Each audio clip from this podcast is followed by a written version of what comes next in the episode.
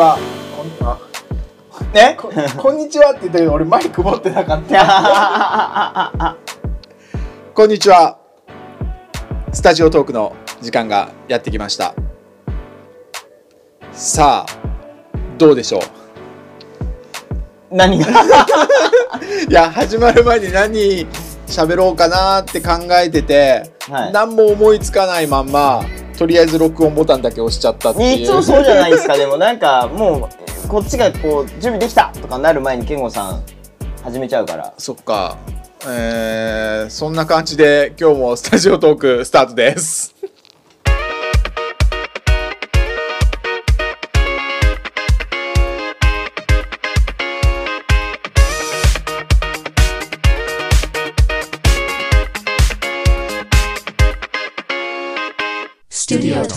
はい。雑だな投げやり。急に始まっなんかまあやるってなったのも急だからでしょうけど。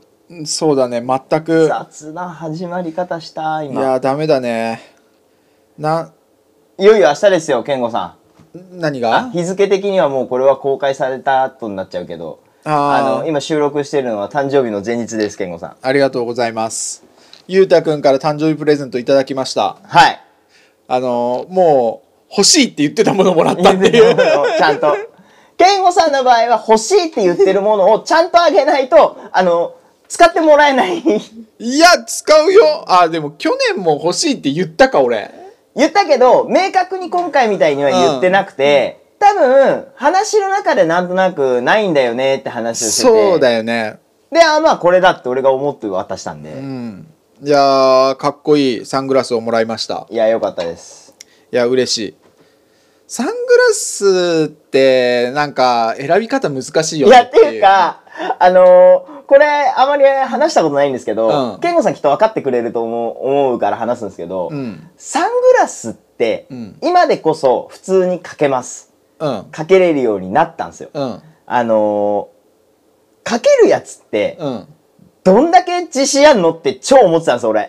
ああそそっち はい。俺昔かけてたから大学の時とかは、はい。かけてたからかけることにはあの全然抵抗ないの,、はい。あの夜とかかけるのはあれだけど昼間かける分に関しては全く抵抗はないんだけども試着に抵抗があるっていうああ、そっちか。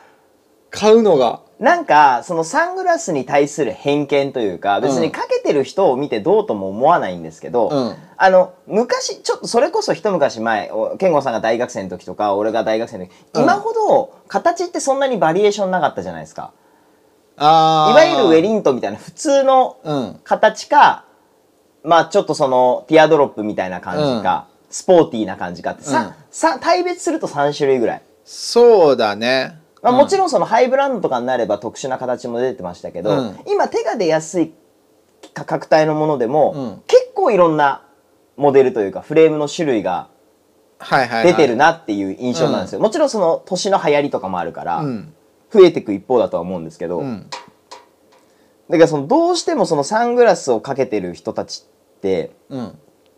いわゆるまあファッションアイテムじゃないですか。うん。あそうだね。スポーツするとか釣り釣りとかうん。ゴルフとか、眩しいから野球とか、うん。かけるのは分かるんですよ。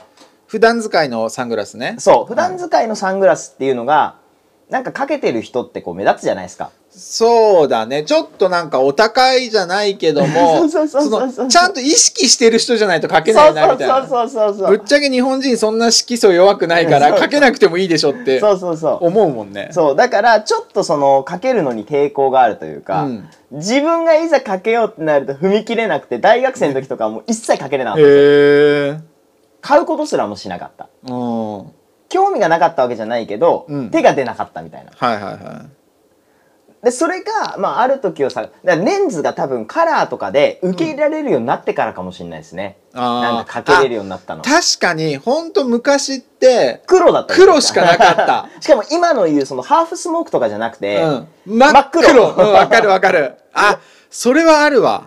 だからなんだろう芸能人の人うんとかが、まあ言ったら顔バレしないためというか、のイメージもやっぱり強くて。うんうん。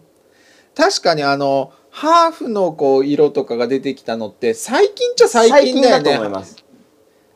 あの黒しかなくて、うん。ミラーが出てきてそうですね。ミラーがもうパリピのイメージが めちゃくちゃ強くて。そうですね。でその後ぐらいだもんねそのちょっと薄いのは、それこそ本当青い薄い青とかが出始めて、そこから空張りが増えてみたいな。そうだね。紫っぽいのとかグレーっぽいのとか出てきたもんね。だからこうよりなんていうんですかね。大衆向けになった。大衆まあもともと大衆向けなんだけど、なんかその自分の中でようやくこうかけてもうん、うん、遜色ないというかその気にされない程度に普及してきたなっていう。あ大体自分ぐらいの世代の人は、あうん。かけてる人が割と多い。そうだね。街に出ると、ちなみにさサングラスってどこで買うの？俺買うとこわかんなくてまず。あでもうーん例えば、うん。あのいわゆるメガネ屋さんあるじゃないですか、うん。メガネスーパーとか、うん。なんかゾフとかジーンズって、ブランド物のも取り扱ってるけど、うん。圧倒的に自社のものが多いじゃないですか、じゃなくてメガネ屋さんでもそういう作るメガネもやってるけど、インポートもののフレームを多く入れてる。例えばレイバンとか、うん。はいはいはい。トム・フォードとうかんのフレームにレンズ入れれますよみたいな、はい。でやっぱりそのそれ以外のラインナップも入れてるんですよ、だかうん。らそういうところを見に見に行きますね。あゆうたくんはメガネ屋さんなんだ。メガネ屋いさんゆうたくんはというかだから俺まずサングラスの買い方わかんなくてはいはいはい。大学生の時はそのいわゆるさビレバンとかドンキみたいな1,000あーはいはいはい。円で買えるようなうんうん。ああいうのをよく買ってたの。金ないし。はいはいはい。でちょっとまあ普通におお金を持つというか、はい。社会人になってからは、どこで買ってたかな？あのザラとか、はい。そういうお店洋服屋さんに置いてあるメガネっていうのを買うようになったの。であー。まあでもそれも普通じゃないですか。であのメガネ屋さんでメガネ買うあのサングラス買うっていうのは分かってるんだけど、はい。なんかすげえ敷居高く感じるんだよね。ああ全然ですけどね、ね俺目悪くないのにみたいな。ああ俺メガネ屋さんに入るのに抵抗ないから。ああ俺メガネ屋さんにあの、まあ、人生で精通ないわけじゃないけどなんか全然関わってなかったから、はいはいはいはい。子供の頃俺メガネかけてたの。幼稚園ぐらいああの時そうなんですね。でもそれって親が勝手に作るもんじゃん、はいはいはいはでそれ以降メガネを買うとかするとかいうのがなかったから、メガネ屋さんにほぼほぼ行ったことなくて、はいはいはいはいなんか敷居高く感じるんだよな。あそこはなんか病院と同じでさああなるほど。目が悪い人が行くものっていう感覚があるからはいはいはい。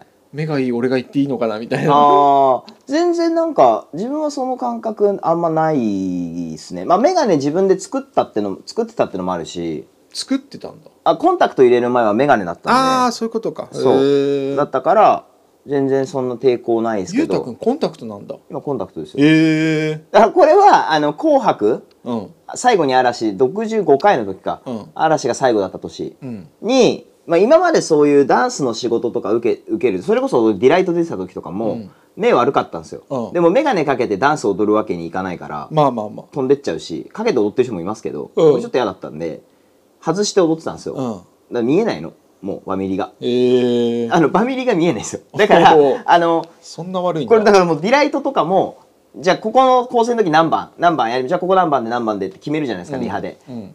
言って自信満々に何番何番って言ってたけど見えてないから、うん。あの本番とか結構適当。大体ここみたいな。えそれってバミリでさ大体あバミリものによるか。例えば白地のものにさ黒のペンでか書いてるようなバミリ、うんだったら白は見えてんの？白は見えるけど何番って書いてあるか分かんないです。あだから感覚。で感覚でディライトになるともう見てる余裕とかもないし大体感覚じゃないですか、はいはい。まあ、ディライトはいいんですよ。ただそのちゃんとそういう番組というか、うん、ライブとかね。ライブとかになっちゃうと、うん。あの俺ができないことによって人に迷惑がかかるというか、はいはいはいはい振付師の狙った演出ができないっていう方が問題じゃないですか。うんでそれを一回経験して、うん。目悪いときついなって思ってたから、うん。最後のぐらいは本当ちゃんとやんないとなと思ってはい。ちょっとコンタクトに踏み切ったんですよね。だからその一回自分の視力をちゃんと測らなきゃいけないんで、うん。眼科行って、うん。あの提携してる。うん。海老名にあるんですよ。そのコンタクト屋さんと提携してる眼科があるんで、そこの眼科行って検査して、うん。でそこで出してもらった書類をあのコンタクトのお店に持っていくと出してくれる、えーソフトだよね。ソフトです。ハードのコンタクトっていくらぐらいすんの？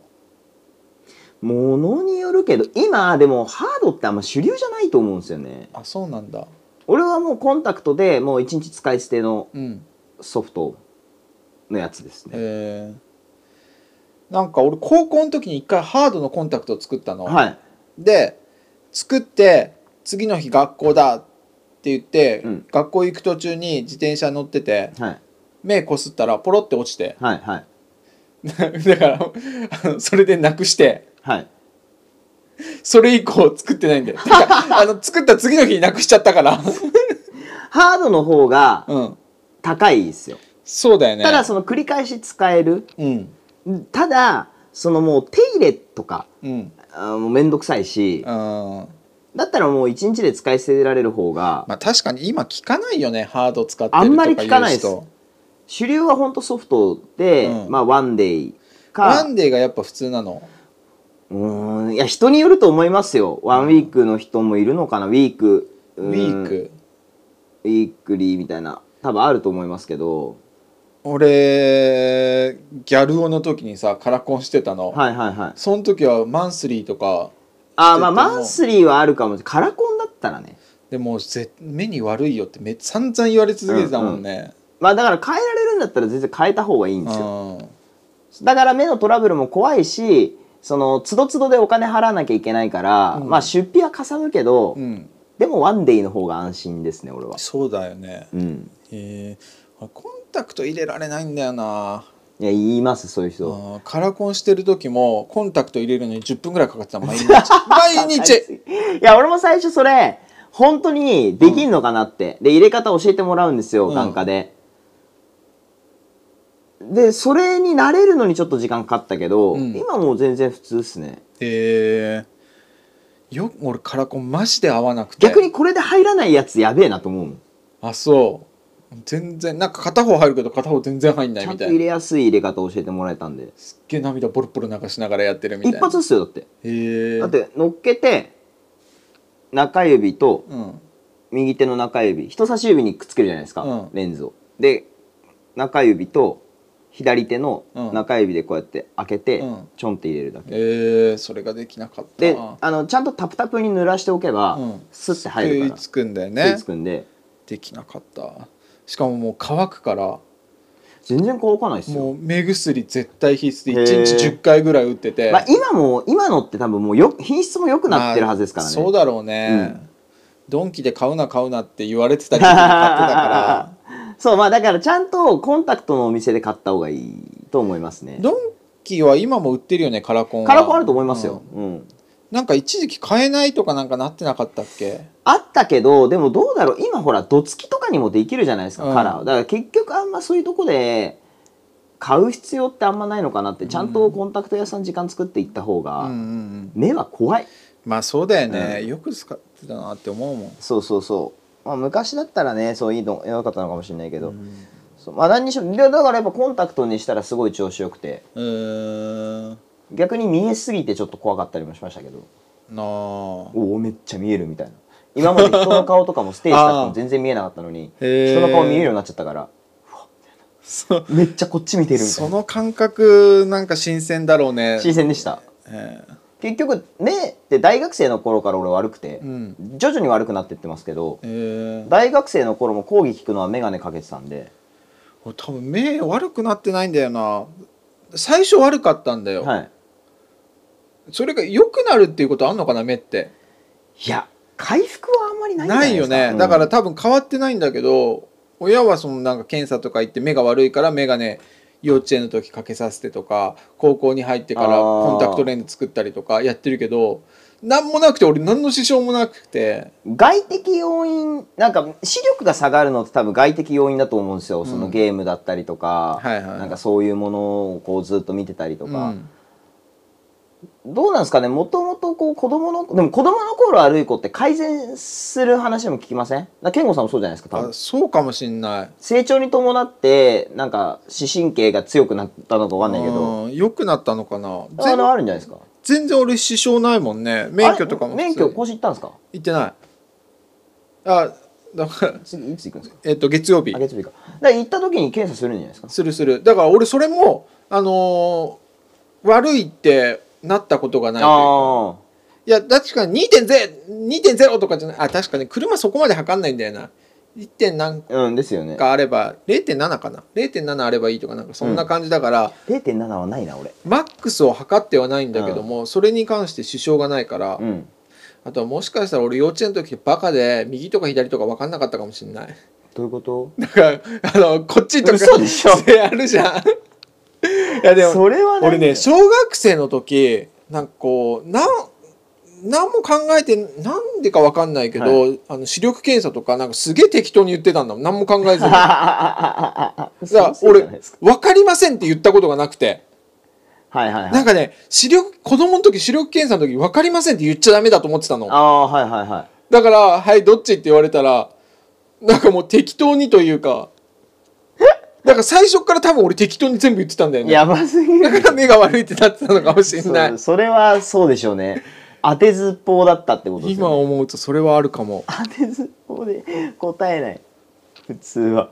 だからなんかテレビとかでさ視力検査の番組とかうん。なんかそういうのやってて分かりませんみたいなの言ってるのが俺ちょっと最初信じられなかったの、え分かりませんって何みたいな。そんな言っちゃダメでしょみたいな。わかんないんだもんだって。わかんない。だから聞かれてるからどっちか答えなきゃいけないみたいな そう定期検診というかそのコンタクト処方箋がうん。有効期限があるんで、切れちゃうともう一回その検査しなきゃいけないんですよ、でそれやりますけどトッチーとか。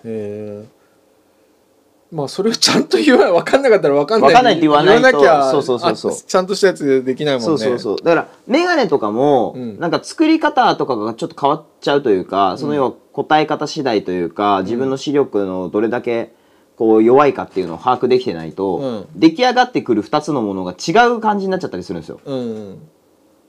だからそれ困るからコンタクトとかも急になんかこれで度が強くなって、うん。あのよく見えすぎちゃって疲れるとか。あー疲れるっていうのもあるあどの強い眼鏡なんか俺今2種類眼鏡持ってて、うん。家だとコンタクト外して眼鏡に変えるんですけど、昔に作った眼鏡の方がん若干度が弱いんですよ、うん。です作った中で一番新しいやつだとやっぱ若干度が強くて、うん。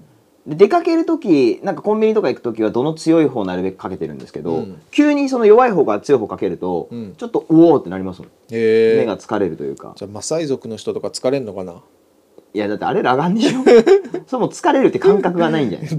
度が強いというか目視力目視力が良すぎたらさやそれがもう普通だから別に。そっか。うん、それはないんじゃないですか。へえそうそうそう。強すぎてもあれなんですよね。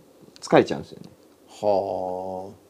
そうなんだ。だからちょうどいい塩梅で調整。だから1.0とかぐらいでうん。収まるようにあの調整はうん。してくれてるはずです、目悪くなるのかな。もう実家に帰ったらさ親戚で話す時って、はい。その話絶対出てくんだよね。目の話えそうなんですか？近くが見えない遠くが見えないみたいな。遠近両方の眼鏡作ったとか。ローガンの話。ですねいや本当に毎回そうこの前も聞いたしその話みたいな。近所の誰々さんがみたいな話。また言ってるそう。目のなんか手術してみたいな。田舎あるあるなんでなんかうちの父親の方かな？父親の方はなんか虫が飛んでるとかずっと言ってるし。なんか非分なんなんとか症みたいな。はいはいはい。なんかその目のは球体の中になんかゴミとかがあって。みたいな。でなんかそ原因不明で運転しててもなんか急に視界が真っ白になるみたいな。光見た後みたいな。危ないからもう運転やめないみそたいな。れは危ない。でなんかそれを抑える1回か2回ぐらいそれになったから、しそれは仕事中だったらしいんだけど、はいそっからなんか原因不明なんだけどもうなぜかなんか薬飲んでるみたいな。でそれ以降なってないからとりあえず薬飲んどけば大丈夫みたいな。すごいですよね。だからその原因不明で何を治療するかわからないのに薬を処方されるってのも怖いですよね。うちの親がめちゃくちゃ心配性で、うん。父親が、うん。なんかもう毎回俺もう死ぬからすぐみたいな 何の宣言なんですか？でなんか心不全かなんかがちょっとあって、はい。なんかもうそれで心拍数測るのも常に測ってんのほぼ。なんかあるとさちょっとおかしいとか言ってその血圧計みたいなの持ってきて測ってみたいな。測ってもよくないでよくなるわけじゃないでしょみたいな。もう自分のその状況を把握しておかないと心配な人でもう俺長くないからみたいな。剣があって頼むなみたいな どういうことなのそれ？で母親は呆れてんだよね。いやまあ呆れますよね、うん。きっと。またまたやってるみたいな。であのお店で買ってきたものを信用しないみたいな。俺と逆なんだよ、はいはいはい。俺は人が作ったものは信用できないんだよ。はいはいはいはい。どうやって作ったか分かんないし、はい。ちゃんと殺菌とかしたみたいな思うから、だから父親はそのお店で買ってきたものが信用できなくて何が入ってるか分かんないみたいな。でなんかその夕食とかでなん出てきたら普通のものでもなんかこれ足変じゃねえかみたいな。これどこで買ってきた？何が入ってるとか言って大変。なんかもう味がおかしいみたいな。腐ってんじゃねえかみたいなこと言って。ウケるそれ当たった試しあるんですか？ない。もうだから心配性なんだよ。なるほど。俺的にはその自分で作ってきて、はいそのいつとまあ取ってそんな時間は経ってないんだけどその取ってきたさ野菜とかでさ、虫が食ってるとかなんかあるわ、かもしんないじゃん、うん。俺はそっちの方が信用できないわけよ。でも親は父親はその買ってきたもののが変なもん入ってないかとか賞味期限切れてんじゃねえかとか。る。あじゃあ賞味期限消費期限にうるさい人ですか？あのねそのなんかねいつも食べるものじゃないものなんか珍しく食べるものとか、はいはいはい。たまにしか食べないものとかにうるさいけど、はい。いつも食べるものにはうるさくないの。牛乳とかこう毎日飲んでるのねうちの親、はい。で俺この前実家にそれこそお盆に帰った時に、はなんか牛乳がとろっとしてんなと思って、え？うん。見たら賞味期限4日ぐらい切れてんの、はいはいはいはいは俺こっちの方が嫌で いいや俺もそう。そっちの方が嫌だ。3日ぐらい切れててちょっと一口飲んでなんかちょっととろっとしてるからもしかしてと思って冷蔵庫開けたら切れてたから、はい。ごめんなさいっつって返したけどもう飲まなかったけど、うん。それは大丈夫飲むの、うん。えー、すごっ。なんかそれでコーヒー牛乳コーヒーを毎日飲む人だから、うん。それでなんかコーヒー牛乳作ったりとかなんかそういうのはしたりする、それがなんかもう、まあ、いつも買ってる定期で買う牛乳だから。それじゃあ牛乳の種類が変わったらなんだこれって言いますかね？もしかしたらその普通の牛乳から低脂肪乳とかに変わるじゃん、うんうん。気づくと思う。もうほんとした細かい変化にめちゃくちゃこまうるさい人だからうちの親は。なんだっけ？俺お土産で、はい。な何買ってったんだか、実家にお土産を買ってったんだよ、はい。それはゴールデンウィークぐらいの時だった、は一回あのガンプラを取りに帰った時。あはいはいはい。はいあの時にお土産でえっとね何のケーキだったかな？アップルパイみたいなはい。なんかリンゴの入ったチーズケーキみたいなやつだったと思う確か、はいはいはいはい。それを買ってったの。うん。でお土産っつって渡したら、うん。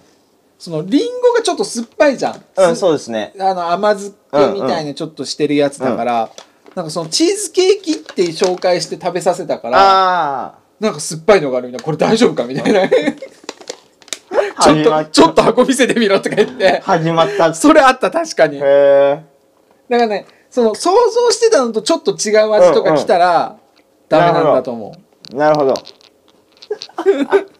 そういう親ですうちの親は。へえ母親は何も言わないけど。うんうんうんうん。でもこう買ってきたものでめったにないっすよそんな。まあね、自分で作ったこものの方が怖いよね。危なかったりしません？自分で作る方が。うん、あのーうちのおばあちゃんがそのやっぱ田舎だから、はい。その漬物とかつけてんの、うん。でもう俺が子供の時ってそのポリバケツみたいなはいはいはいはい。のに、そのいろいろぬか漬けだったりだとか、うんうん。キムチだったりだとか、その大根ナス、うん。なんとかとか、うん。もうむちゃくちゃ種類あって、このばポリバケツ、うん。ゴミ箱みたいな大きい、45リットルのあれが20個くらいすごっ。あの裏のその納屋にあったの、だから俺それが食卓に出てくるわけよ。はい。信用できなくて でもわかる。えあそこにつけてあったやつでしょみたいな。そう。大丈夫とはなりますよね、うん、だから納屋だからもう全然綺麗じゃない。いやそりゃそうだ。ほこりまみれそりゃそうだ。でら俺あそこでつけてたんでしょこれっていう話ですうもんね、ん、だからよく言うじゃん。そのおばあちゃんの漬物が思い出の味ですみたいな、もう俺の中ではありえなくて。あじゃああんま箸つけなかったですか？食べたことない。いや嫌なやつ。でそれはもうずっと言われてた健吾ちゃんは何も食べてくれんおばあちゃんが。そりゃ言います美よ味しいとよ。健吾ちゃん食べてみって言う。そそりゃ言われる。そりゃ言われるよ。ずっと言われてた。それは言われるよ。それそれはあのパパ大丈夫なんですね。あの家族はおじいちゃんとおばあちゃんしかそれ食べないから。あれ？父親も食べない。いや気使って一口ぐらいここ箸はつけるよ。うん。ただあれ出してくれとかはないし。もうなんか食べなきゃいけない空気だから1個食べるぐらいの。だから誰も食べないんだよ。え親戚とかに配ったりはしてたけどー、うん。ただ絶対消費できないんだよ、まあそんな量あったら消費できないですね、うん、で明らかにカビとか生えたりとかもう水分抜けてさ カラッカラになったら多分捨ててたんだろうけど だからそういうのがいっぱいあったからさ。だからそれ変な話あのまだ健吾さん自分のうちうん。がつけてるものじゃないですか、うん。結構そういうのってやっぱみんなそうやってつけるから、うん。お裾分けが来るじゃないですか。いやなかなかった？ねだからそんなに大量にあるからこそじゃない？俺お裾分けられる方が無理かも。あー。わかります？確かに。俺も人んちのとかご飯食べれないもんね。だ漬物を例えばうちはすごい綺麗につけててそのなん。やとかじゃなくて、ちゃんと家の中で全部つけて綺麗な状態でやってるっていうのを分かってて食べたとして、うん。お裾分けで漬物ってねどこでつけてるかをこうか分からないわけじゃないですか、ううちの感じだったらいいけどみたいな、うん。そういう納屋パターンとかだったら ちょっと気になっちゃうんですよねなんか田舎だから多分どこの家もつけてるからっていうので、うん。なんか向こうもあるだろうからうちがわざわざつけたものっていうのは感覚はないと思う、うんうん。だからイノシシとかはよく来てたよやっぱり。う んまあ山山ですそよう裏の庭あの裏山とかにもうイノシシの罠とか猟友会の人たちが置いてて、はいはいはい。取れたからっつってその近所に配ったりとかはよくやってへー。イノシシのお肉。たうん。食べたことあります？全然ある。なんか硬いんですよねイノシシ肉。硬い臭い本当に。だから本当にちゃんとそのまたぎというかさ、それをなりわいにしてる人がやっているやつだったら、多分その処理とかもしっかりするし、大丈夫なんだよ、うん。ただその猟友会って言うけどさいわゆるボランティア団体だから、はいはいはい。普段別の仕事してて、はいはい。そういう時期になったらイノシシの被害が出るから、そういう免まあ許を持った人が、のついでのついでですもんね。そう。だからその罠とか言うけども、罠にそのしょ毎日見回りするわけじゃないから、うん。休みの日に行くわけだから、はいはいはい。1週間ぐらい罠に入りっぱなしで 健吾さん言ってましたね。そう。その話聞いたな。そう死んでるのだからいつ死んだか分かんないイノシシとかなの。そういうのを多分もうしあの目見当でさ、はいはい。多分まだ死んでそんな日経ってないから ちょっと解体所持っていくかみたいな多分自分で解体しちゃダメなんだよね確か。あそうまあそうでしょうね、解体所に行かなきゃいけないから、うんうん。大変なのか分かんないけども、うん。解体所に行ってやるからそのくせえくせえとか クソかてえなみたいな、はいはいはい。まあとにかく匂いはね、うん。ほんと新鮮じゃないとって言いますもんねジビエ料理って、だからね本当にイノシシ肉を大きいさ鍋とかに入ってる、はいはい。そのいわゆるすあのー普通の豚肉とか牛とかのサイズじゃなくて、はい。ほぼ細切れみたいな、はいはいはいはいはい。硬すぎるから多分、はいはいはい。すっげえ細かいのしか食ったことはない。へえちゃんとしたのは食ったことない。獣種まあだからいわゆるラム肉みたいな海苔ですよね。うんでももう野生のやつで処理とかもこだわってないわけだからね。まあそれこそ怖いですね。うん。まあ解体そうだね。でもそれはね怖いと思ったことはなかった。珍しいから食べてたけど。あまあまあまあまあまあそうっすよね。うん。あんまりだからそういうジビエものも食べれないですね。そういうところで生活してないと。うん。で今めちゃくちゃ実家多いらしいのイノシシとかの被害が。やっぱ昔よりも全然降りてくるって人里に。まあそうでしょうね、うん、で近所の家とかも何作ってんだっけ？なんか作ってるハウスがあるんだけど、はい。ハウスの中にあらあーアナグマうんアナグマって言うんだっけ？アナグマだっけ？なんか入ってきてもう荒らされるとか、へえでめっちゃ大変なんだけど結局その駆除してそれの処理ができない、多分殺してそのまま捨てちゃりしちゃダメなんだよね、うん。猟友会とかも、うんうんうん。ちゃんと処理をしなきゃいけない。多分菌の繁殖とうんうんうんかそういう病気の繁殖とかがあるから。だからその処理はであ駆除はできるんだけど処理ができないから、はいはいはいはい。もう駆除すらやんないみたいいはいはい。だからそういうのを本来であれば自治自治体がうん。やってほしいですよね。うん。でなんか処理場とかもなくなってきてるらしいんだよね。いやまあそういうそうですよねきっと。うん。その豚肉とかの処理場じゃそういう野生のものは処理できないし、うんうん。うん専門のところがあるけどもやっぱそれだけじゃうん。仕事にならない仕事にならないですよね。あるんだろうから。うんだからめっちゃ被害すごいっつってた、まあそうですよね、だからお前考えろ金になるぞって言われたもん。だからなんか豚の豚とか牛ってさあれ半自動なんだよね。処理場って。あまあそうでしょうね。も通路に一列に並ばせて、ももう解体はそうでしょうね。後ろから押してってどんどん自動でう、うん、殺してそのまま処理に回すみたいな、だから野生の動物もそういうふうに回せるようにお前システム作れみたいなこと言われてたもんね。親戚一同から言われた。それをやるにしても、そもそもの元手がいるでしょっていう話。実家帰ってきて仕事がないみたいな話になってきた時に「それできるぞ」逆にそんなとっ捕まえてくれんのかって話ですよ。い やだから自分で捕まえるあと捕まえるところから。捕まえるとこから処理までを一任するっていう。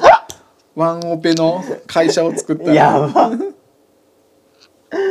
うん。まあ田舎ならではの発想でしょうね、うん。そういうのは。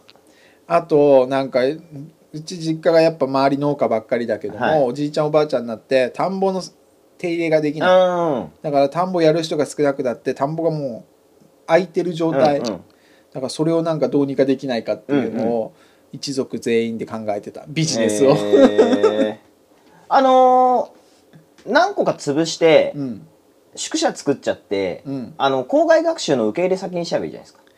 なんかねそれね面倒くさいんだよ。あめんどくさいんだ。あのまず農地を、うん。その宅地とか、ん。そういうの駐車場とかそういうのにするのに、申請がし申請がめちゃくちゃ必要ででそっちにしちゃうともう農地に戻せない。うんうんうん。だから農地にすることにやっぱそのし持ってる人とかはもう基本的に反対するみたいな。なるほど。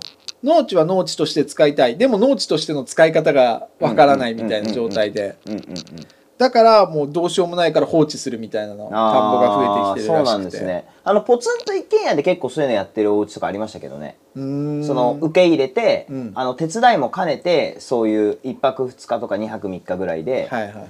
子供たちを受け入れてやるみたいな。いやもうがっつり田舎だったらそれはそれで魅力になるけどさ、なんかその中途半端というかいわゆるどこにでもあるような田舎町だから やっぱ魅力ないよなっていう。なるほど結構もう時間経っちゃったけどなんかそのね地方再生みたいなのでさ、はいはいはいはいはいはい。魅力の押しかし押し出し方って考えればいいんだろうけどもおじいちゃん、うんおばあちゃんばっかりになっちゃってそういうのも考えつかないよな、まあまあそうですよね。まあそうですよね。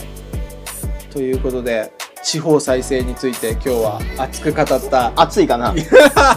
暑いのかな？最後の23分だけ。ということでね、はい。本日もありがとうございまありしたがとうございます